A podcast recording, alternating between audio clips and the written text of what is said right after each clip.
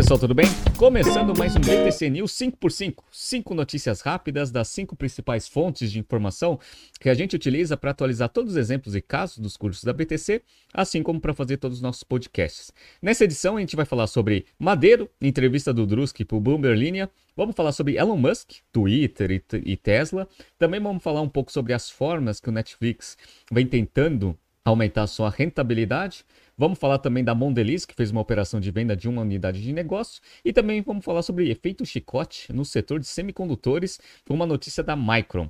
Se você gosta das nossas análises, por favor, dê um like nesse vídeo. E se você puder compartilhar as nossas análises com pessoas que possam fazer bom uso delas, a gente agradece. Relembrando que em janeiro a gente dá início à primeira turma de 2023 do curso Strategy Finance Program, o curso mais completo de ferramental de finanças e de estratégia empresarial para tomadores de decisão ou quem suporta decisões estratégicas dentro da companhia. Se você faz parte desse hall de pessoas, entre no nosso site www.btcompany.com.br, faça parte da primeira turma, curso super rápido, final de janeiro até final de março, ou seja, dois meses de curso, intensos, 100% comigo. Vejo vocês daqui um mês, beleza? E como já é de praxe, todo BTC News 5x5, eu leio os principais comentários dos vídeos da semana. Então vamos lá. Eu tenho aqui, ó, Vídeo que eu falei sobre a Petrobras e o Banco do Brasil, com a possível alteração da lei das estatais, o Gabriel S colocou aqui, ó. Renato, parabéns pelo conteúdo. Em breve entrarei no time de alunos da BTC.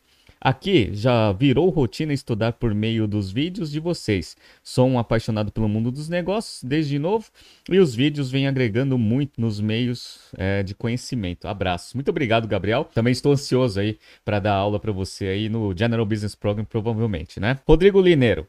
Renato, traz um BTC News sobre a Movida e localiza é, atualizando sobre as quedas recentes de ambas, pode deixar na semana que vem, entre o Natal e o Ano Novo, a gente vai fazer provavelmente na terça-feira, tá? Terça-feira, ou na quarta, na verdade, tá? Quarta-feira, eu acho que tá programado aí a análise da Movida e da Localiza, perfeito? Obrigado, Rodrigo, pela sugestão. No BTC News 5x5 da semana passada, Bruno FN colocou aqui, ó, vem do 5x5 antes do BTC News diário. Grande vídeo e curiosidade, operou o grau? Abraço. Ah, é porque eu fiz o BTC News sem o meu óculos. Eu tava com irritação no, no, no, dia e aí eu decidi fazer o BTC News sem óculos, mas não operei não, né? Ainda tô usando óculos, tá? Valeu, Bruno, FN, pelo agradecimento. Bora, vamos lá. Eu fiz um vídeo essa semana sobre Boa Vista, inclusive a Boa Vista é um negócio sensacional, tá? Gabriel Pereira, excelente análise, Renato. Muito obrigado, Gabriel. Tarcísio, muito bom, muito obrigado. Teve gente que me mandou mensagem, que viu lá o BTC News, falou assim, pô, se você tivesse falado sobre empresa antes, eu tinha comprado a ação. Que a ação deu uma chicotada ali naquele dia,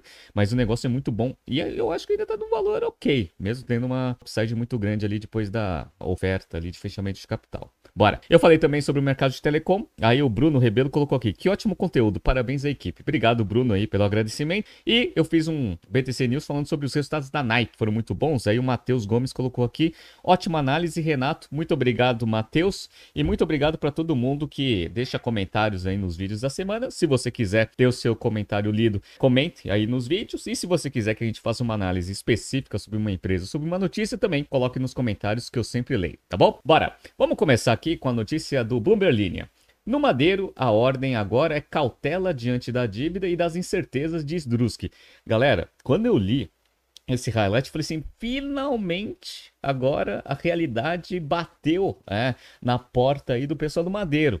Então eu falei assim, vou ler essa notícia porque é um negócio sensacional, né? Para quem já acompanha aqui os nossos podcasts sabe que eu sou um crítico aí pela gestão do Madeiro, mas parece que agora as dívidas estão batendo tão forte que eles vão ter que mudar algumas coisas. E a minha crítica é sempre não dar aquele potencial no modelo de franquia né, potencial de expansão no modelo de franquia. Mas vamos lá. Ó. O chefe e CEO do Grupo Madeiro, Júnior Druski, está cauteloso com a condução dos negócios da rede de restaurante que comanda. É uma postura que contrasta com a confiança e otimismo que ajudaram a construir a sua fama, especialmente nos anos de rápido crescimento. Mas agora, com uma dívida perto de um bilhão de reais, um custo de capital elevado e um caixa de só 35 milhões de reais, pressão da inflação e quase 30% menos clientes na comparação com o período pré-pandemia, a companhia decidiu colocar um pé no freio em seu ambicioso plano de investimento, que previa anteriormente chegar a 500 lojas em quatro anos. Hoje são 276 unidades no país. Eu sempre critiquei esse negócio, aparentemente agora estão recalculando ali o plano de expansão. Abre aspas aqui para o CFO, hein? Vamos desacelerar nosso ritmo de expansão e devemos abrir entre 10 e 20 novas operações de lojas em 2023, mas só no segundo semestre, ou seja, eles vão dar uma olhada no primeiro semestre, vão ver como que vai se comportar aí a receita, a operação, geração de caixa, para depois decidir como que vai ser a expansão no segundo semestre. Belo movimento, aliás, né? Vamos lá. No terceiro trimestre, a dívida bruta do Madeira ultrapassou a marca de 950 milhões de reais, aproximando-se da barreira de um bilhão, monitorada pelos bancos desde a repactuação dos débitos no ano passado. O que aconteceu? O Madeiro tinha uma dívida gigantesca, fez uma emissão de CRA no mercado e aí conseguiu dar uma estendida no prazo ali de pagamento de algumas dívidas. Mas o problema é o seguinte, tem algumas, alguns índices de proteção que você precisa cumprir anualmente. Uma delas é você não passar a dívida total bruta acima de um bilhão.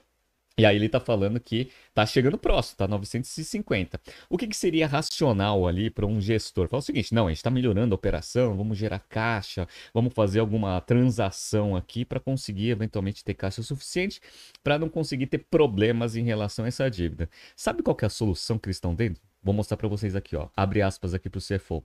A partir de maio, podemos realizar alguma captação no mercado doméstico, como uma colocação de certificados CRA e CRI, a fim de alongar os vencimentos das dívidas. O plano de IPO ainda está no radar e estamos prontos, mas vai depender das condições de mercado, disse o CFO. Vocês entenderam? Então, qual que é a solução que o CFO está dando aqui para esse problema aí de dívida muito alta? É captar mais dívida. Eles estão só esperando passar o prazo ali de apuração do 1 bilhão para conseguir ter mais espaço para captar mais dívida no mercado, para depois eventualmente resolver o problema operacional. Ou seja, com essa mentalidade, pessoal, infelizmente o Madeiro tá fardado aí para derrocada, né? Infelizmente. E, e sabe o que é o pior? Eu tô, vou mostrar para vocês o seguinte: o mercado financeiro não consegue ver o grau de incompetência operacional ou a baixa eficiência operacional que está acontecendo no Madeiro. Tem um analista aqui da, do Trademap que colocou assim, abre aspas, o resultado do Madeiro no terceiro trimestre pode ser considerado sólido, embora tenha apresentado uma leve desaceleração nas taxas de crescimento na comparação anual. Em relação ao segundo trimestre, o prejuízo diminuiu um pouco com o aumento da receita e com a diminuição das perdas das margens e EBITDA cresceu levemente. Ou seja, os analistas de mercado, pelo menos esse aqui, tá falando que o resultado foi sólido, o resultado foi ruim. Péssimo, aliás. Porque não está conseguindo gerar caixa para conseguir gerar condições financeiras suficientes para você diminuir a quantidade de dívida que a empresa tem, mesmo retomando ali o volume de vendas muito acima aí do que tinha no ano passado, por exemplo. Então, assim, o resultado foi bom? Foi péssimo pela estrutura de capital que a empresa tem. Mas tem gente no mercado que acha que foi sólido. Ah, para mim, solidez é outra coisa. E o que, que é o pior dessa notícia? Como eu falei para vocês, eu sou um grande adepto aí ao Madeiro ir para o modelo de franquia para conseguir, primeiro, né, levantar caixa rapidamente, vende uma dessas 276 lojas aí, vende para alguém que vai tocar esse negócio via franquia, já faz um caixa e depois faz o um modelo de expansão via franquia, porque vai exigir menos capital. E aí você vai ajustando a estrutura de capital da companhia quando você tiver dinheiro suficiente, eventualmente aí você pensa aí em voltar para o modelo de lojas próprias, tá? Aí olha que interessante. Olha a pergunta que o Bloomberg Linha fez e a resposta que o CFO e o CEO responderam. Vamos lá. Por que, que o grupo está recomprando franquias? Ele não acelera o crescimento? Oh, pergunta extremamente pertinente, né? Vamos lá. Druski. Sem dúvida, acelera o crescimento, pois não se olha mais para o caixa, não se põe dinheiro. Para fazer um restaurante, precisa investir entre 5 milhões e 5 milhões e 500 de reais. Colocamos no caixa a taxa de franquia cobrada de 300, 400 mil eram 29 franquias e 30 lojas próprias, mas paramos e recompramos as franquias. Há dois pontos negativos: a diferença de qualidade e rentabilidade reduzida. Olha, rentabilidade reduzida é óbvio que vai ter uma rentabilidade reduzida, mas você não vai colocar dinheiro. É, basicamente é essa a beleza da franquia. Você tem uma margem menor a princípio, mas você não coloca tanto dinheiro. O ROIC, a princípio, se você for ver a comparação, pode ser até melhor.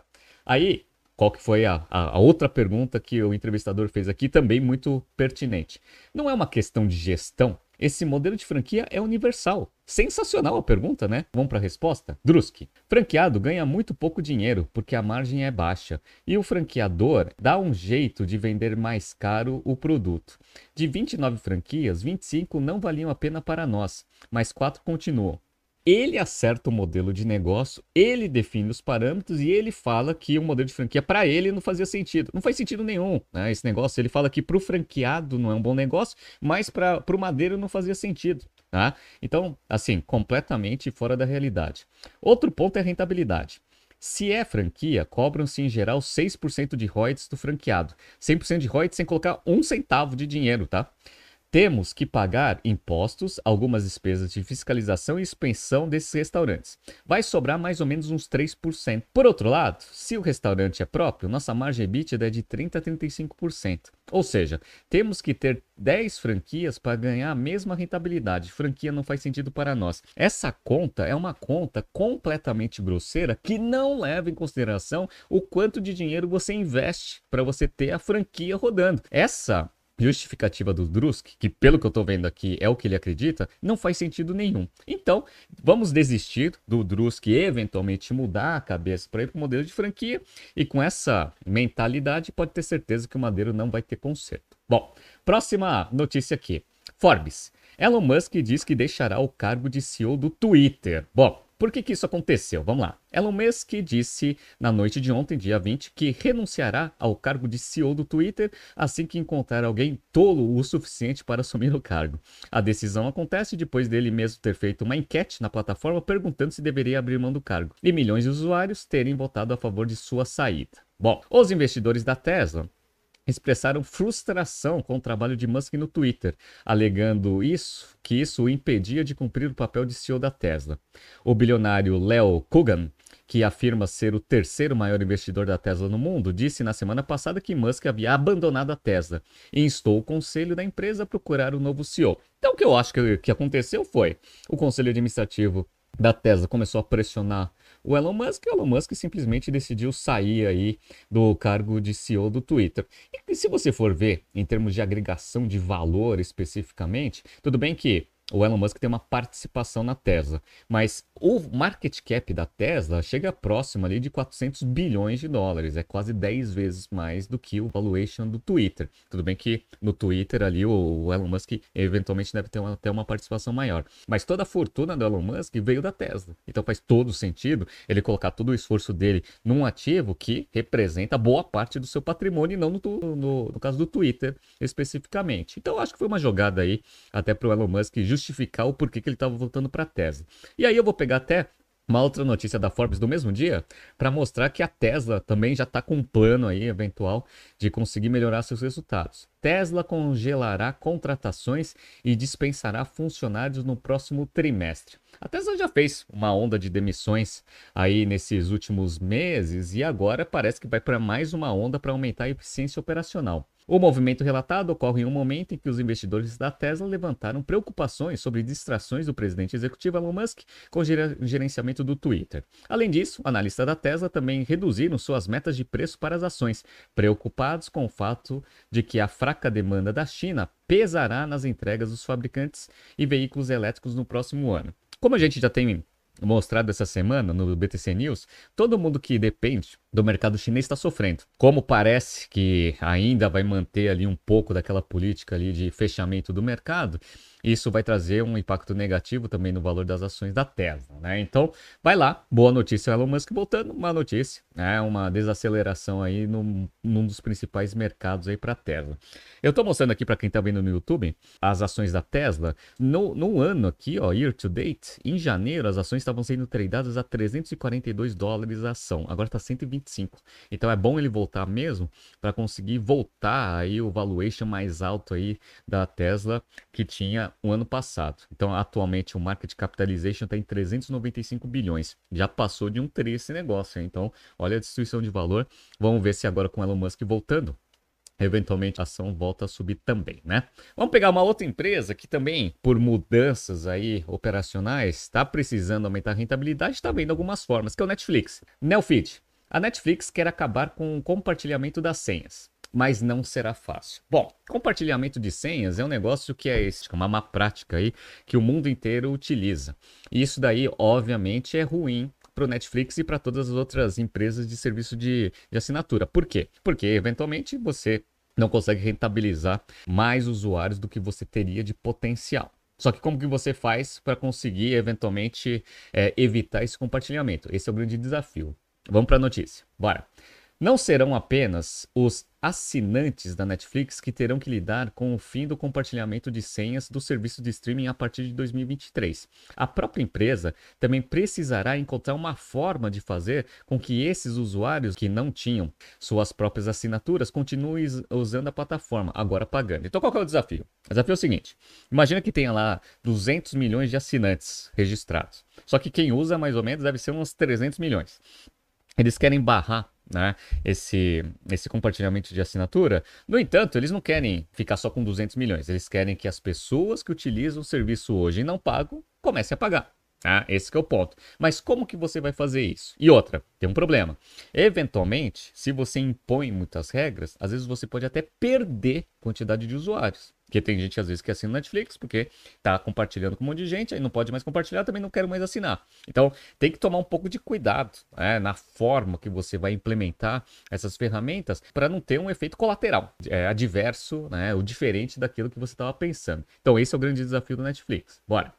Com 223 milhões de assinantes, Netflix estima que pelo menos 100 milhões de telespectadores utilizem contas de outras pessoas. Então dá mais ou menos aí uns 323 aí no total.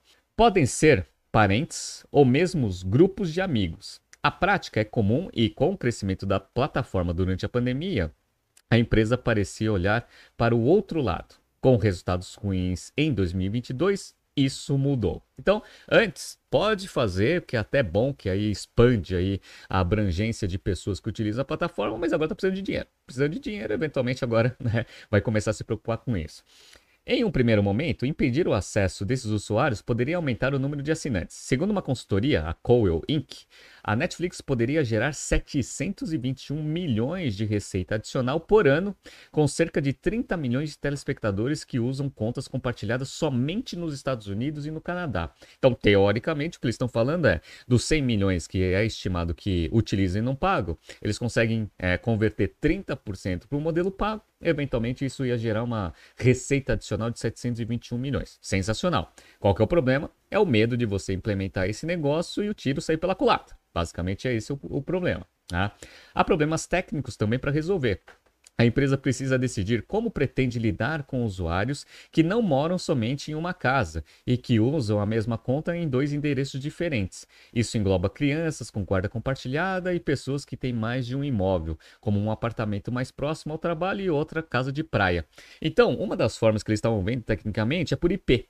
Aí você fala assim: ah, pega o IP e só pode usar por aquele IP. E quem tem duas casas? Que, que faz? Aí você vai, putz, aí é dureza, né? Como que vai fazer? Então, tem desafios técnicos aí, além de desafios de negócio. E outra, Ainda que seja a primeira a praticar esta restrição no compartilhamento de senhas, a Netflix não deverá ser a única companhia no segmento a fazer isso. Serviços como Disney Plus, HBO Max e Paramount Plus, e que também vem enfrentando a queda de seus números, devem adotar o mesmo rigor em algum momento. E aí, qual que é o outro risco? O risco é você ser extremamente rígido nas regras aí de compartilhamento e os seus concorrentes não fazerem a mesma coisa. O que está escrito aqui na notícia é que, a princípio, todo mundo está sofrendo. Então, só está esperando aí a Netflix implementar regras mais rígidas para eles também implementarem na própria plataforma e o mercado ficar com as mesmas práticas. Mas se isso não acontecer, o que, que vai fazer? Vai perder market share? Então, aí tem também um outro ponto aí de negócios que precisa ser resolvido. Vamos ver o que vai acontecer. Uma coisa é certa, Netflix está sofrendo e eu estou mostrando aqui para vocês que essa notícia foi boa. Ah, o mercado financeiro gostou. Então, ó, as ações estavam sendo tradeadas no dia anterior a esse anúncio a 288 dólares a ação. Quando eles falaram que eles iam começar a ver formas aí de começar a evitar o compartilhamento aí de senhas, aí a ação já foi para 294. Beleza. E aí está sendo tradeada atualmente a 297. Então tá minimamente aí, né, tentando subir aí com a perspectiva de aumento de rentabilidade aí do negócio. Vamos ver o que vai acontecer. Bora. Outra empresa que fez um movimento bem interessante essa semana foi a Mondeliz. Notícia do Brasil Journal. Por que a Mondeliz vendeu o Trident? Vamos lá.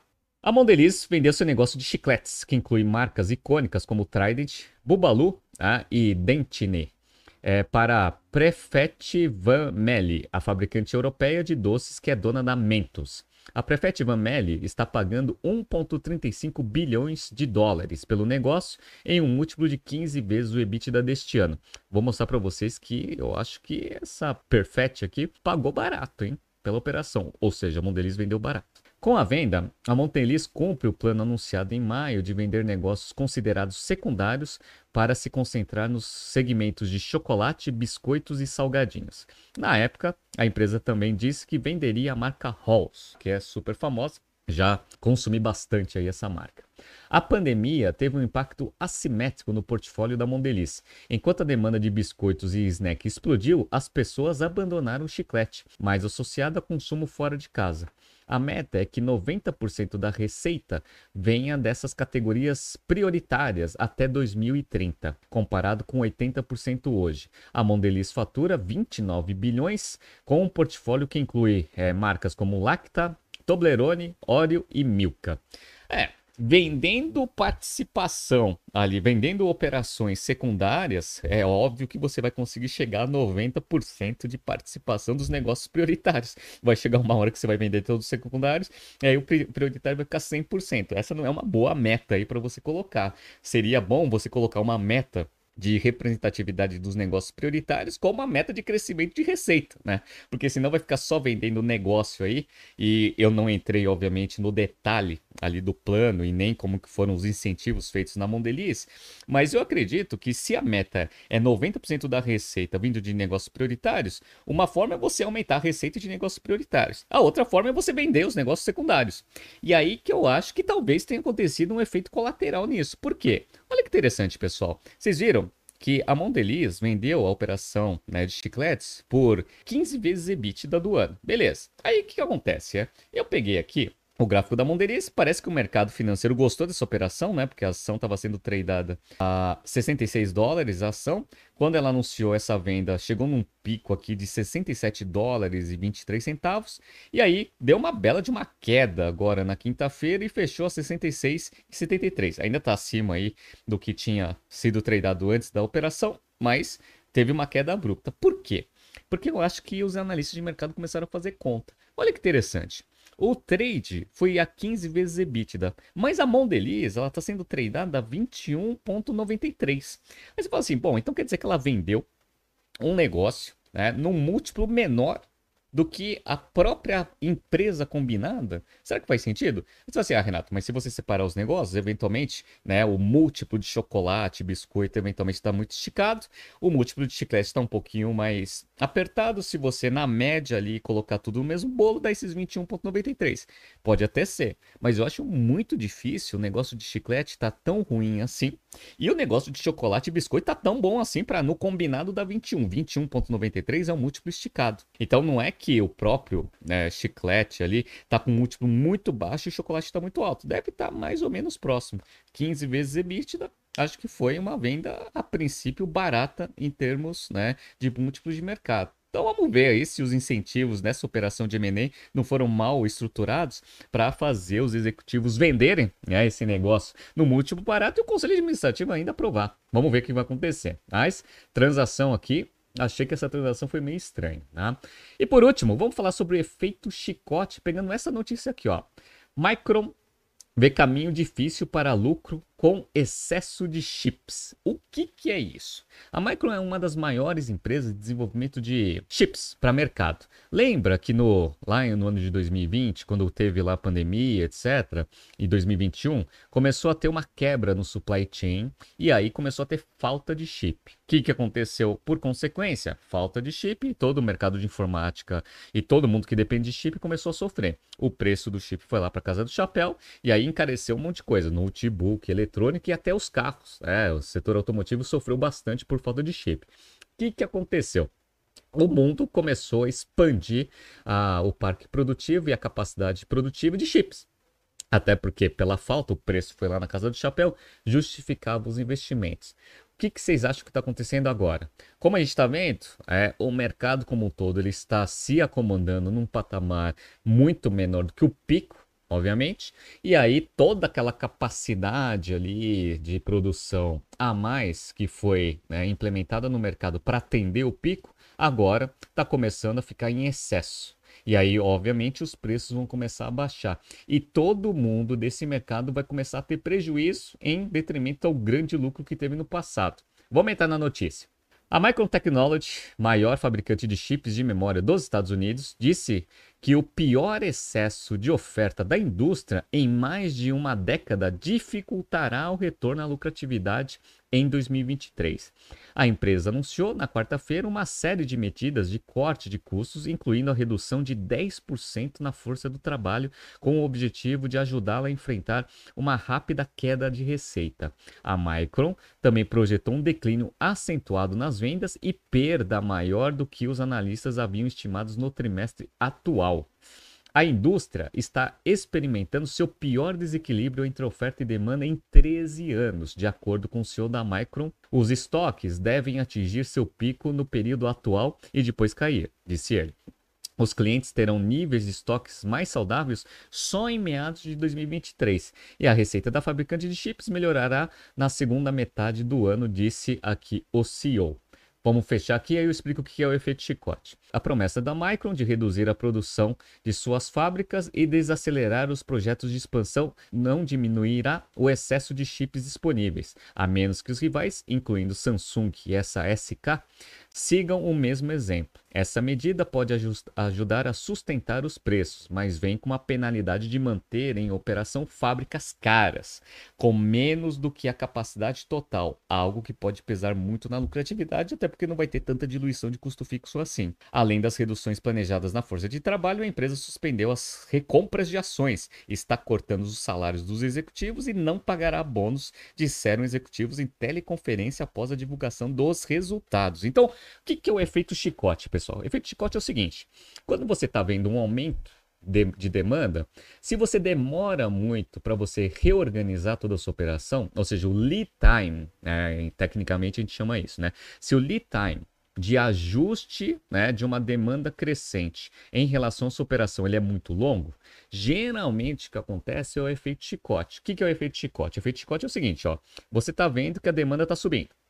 E aí, o que está acontecendo? Se você demora para reconfigurar a sua operação, você vai perdendo venda, porque você não vai conseguindo produzir ali todo o aumento de demanda. Só que acontece a mesma coisa quando a demanda cai e você demora para se organizar. Quando a demanda começa a cair e você demora para organizar a sua operação, o que, que vai acontecer? Você vai começar a produzir para pegar aquela demanda gigantesca que você estava projetando no passado, mas que agora já está neste patamar. E aí, o que vai acontecer? Você vai começar a ficar com excesso de estoque. E aí, ou você perde venda, ou você fica super estocado. Isso que é o efeito chicote. Como que você consegue diminuir o efeito chicote? Diminuindo o lead time. Como que você diminui o lead time? Aí tem várias práticas de lean production, de análise eficiente de supply chain, entre outras, tá? Então, o que está acontecendo aqui é efeito chicote. Quando a demanda estava explodindo ali em 2020 e 2021, a galera saiu investindo em fábrica, aumento de produção, entre outros. Só que acontece, demora para você fazer fábrica, demora para você rampar a produção da fábrica, demora para você começar a produzir em excesso.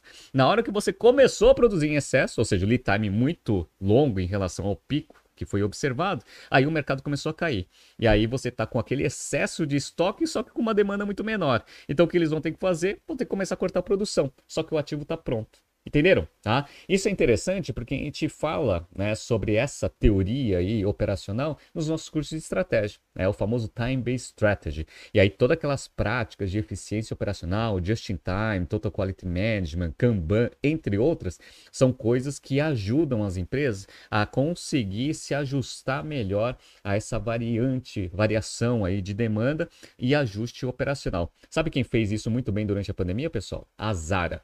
A Zara mesmo com uma quebra de receita muito grande no meio da pandemia e um aumento repentino, ela conseguiu ir ajustando a sua operação e conseguiu diminuir bastante o nível de estoque com uma demanda mais baixa e conseguiu recompor esse negócio rapidamente com uma demanda mais alta. Como ela faz isso?